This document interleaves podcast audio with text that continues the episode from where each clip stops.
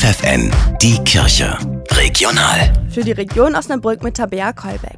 Bei der Suche nach einem neuen Bischof geht das Bistum Osnabrück erstmals neue Wege und folgt einem Beschluss des Reformprojekts Synodaler Weg.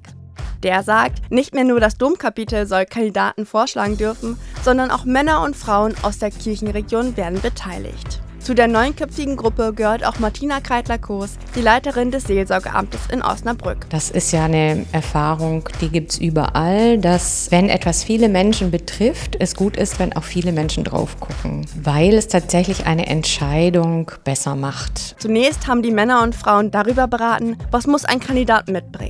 Vor welchen Herausforderungen steht das Bistum? Bei den nächsten Treffen geht es um Namen, dann geht die Empfehlung an das Domkapitel. Das gehört schon zur ganzen Wahrheit. Wir werden vermutlich auch nicht diese Liste gemeinsam aufstellen können. Das muss das Domkapitel ganz alleine entscheiden. Wir hoffen aber, dass dass sie gut hören werden, was unsere Empfehlungen wären. Das ist aber nicht die einzige Liste, die in Rom landet, denn auch die Bischöfe aus Hamburg, Köln, Hildesheim und Aachen schlagen Kandidaten vor. Aus allen Vorschlägen erstellt Rom dann eine eigene Liste mit drei Kandidaten. Aus denen wählt das Domkapitel in Osnabrück schließlich den neuen Bischof. Der Einfluss der Männer und Frauen aus Osnabrück ist also immer noch sehr gering, sagt Kreiter Kos. Aber deswegen ist das Ganze nicht automatisch nichts wert. Es verändert zum einen hier die Stimmung, das schafft eine Vertrauensbasis. Und am Ende glaube ich, wenn mehr Menschen einbezogen sind in die Wahl eines künftigen Bischofs, stärkt das auch einen neuen.